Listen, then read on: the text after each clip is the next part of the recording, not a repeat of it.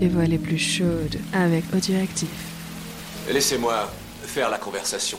Commencez par dégrafer votre robe. Oh yeah, oh yeah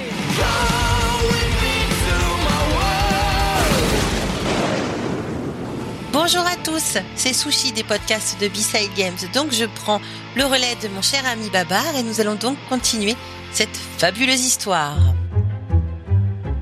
Un peu de repos, allongé sur votre lit, une bouteille de tequila à portée de la main, ont vite fait de vous remettre d'aplomb. La nuit est bien noire maintenant. Il serait peut-être temps d'établir quelques plans pour la soirée. Forcément, hein, là, il a envie de faire la fête, apparemment. Vous y réfléchissez sérieusement, hésitant entre plusieurs options lorsque le téléphone sonne. Vous décrochez, espérant entendre la voix de Mélodie. C'est Vanessa. Je suis venue récupérer ma voiture. Susurre-t-elle. Je suis dans le hall, tu me laisses monter? C'est... C'est-à-dire que je m'apprêtais à sortir, euh, balbutiez-vous. Elle paraît déçue. Ah, déjà une nouvelle conquête? Et ton ami Frédéric, tu as des nouvelles? A-t-il réapparu? Aucune idée. Jetez-vous sèchement. De deux choses l'une, ou votre téléphone est sur écoute, auquel cas ce petit jeu ne sert à rien, ou bien Vanessa vient tout simplement aux nouvelles. Dans tous les cas, elle ne laisse rien paraître. J'avais espéré nous offrir une petite soirée semblable à celle d'hier. Ajoute-t-elle avant de conclure sur une note de coquetterie. Tant pis, il y aura bien d'autres célibataires auxquels je ne serai pas indifférente. Elle raccroche sur un Solambal. à peine murmuré. Quelle habilité, songez-vous. Elle tient parfaitement son rôle d'innocente conquête prématurément abandonnée. Le récepteur encore à l'oreille, vous êtes pris d'une impulsion subite. Pourquoi ne pas reprendre contact avec Consuela, la petite mexicaine de l'office de tourisme? Vous êtes sûr qu'elle, au moins, n'a rien à voir avec cette valse effrénée d'espionne en goguette. Vous composez son numéro, elle répond aussitôt et s'exclame Oh oui, je suis tout à fait libre ce soir. Mon frère s'est absenté jusqu'à demain après-midi. Où voulez-vous qu'on se retrouve? Elle vous communique finalement l'adresse d'un restaurant, Muy tipico y romantico. la Pobranita, où elle vous retrouvera dans moins d'une heure. Le chauffeur de taxi est un de ces fous du volant dont Mexico paraît rempli. Il conduit avec une seule pédale, l'accélérateur. Ne soyez pas tendu comme ça, rit-il en évitant de justesse un piéton avant de mordre sur une bordure de trottoir, de contourner par la droite un autobus à l'arrêt, puis de brûler un feu rouge avant de reprendre le rythme normal de sa conduite. C'est maricones. Si on les laissait faire, on n'avancerait jamais dans toute cette ville. Tout en roulant, il vous explique les quartiers que vous traverserez.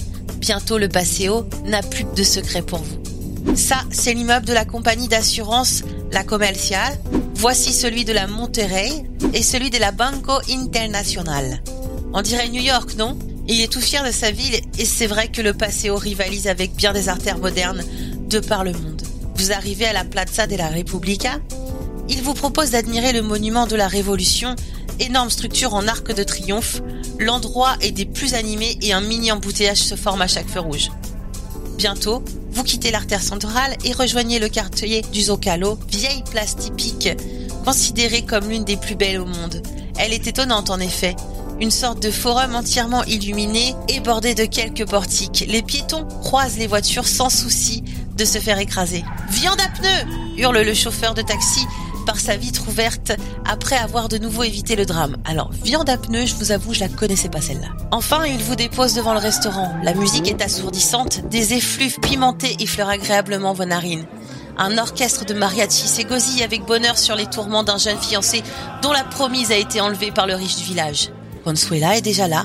Elle se lève vivement à votre arrivée et demande inquiète J'espère que ça vous plaît, c'est un des meilleurs restaurants que je connaisse.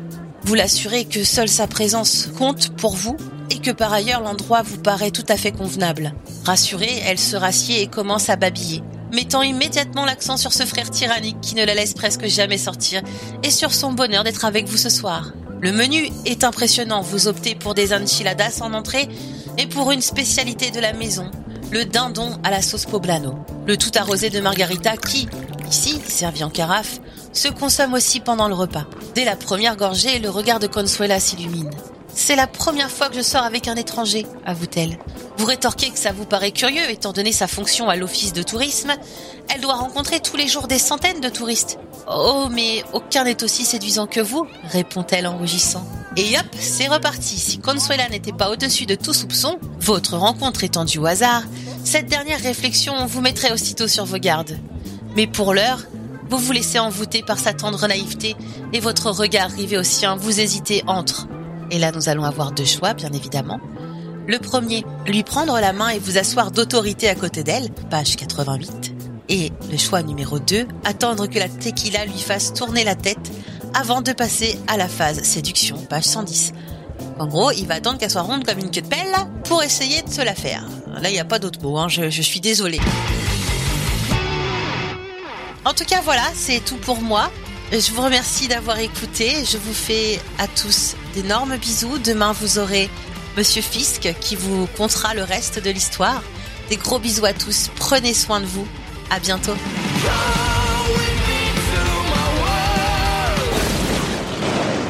Qui a écrit ces conneries? C'est de la merde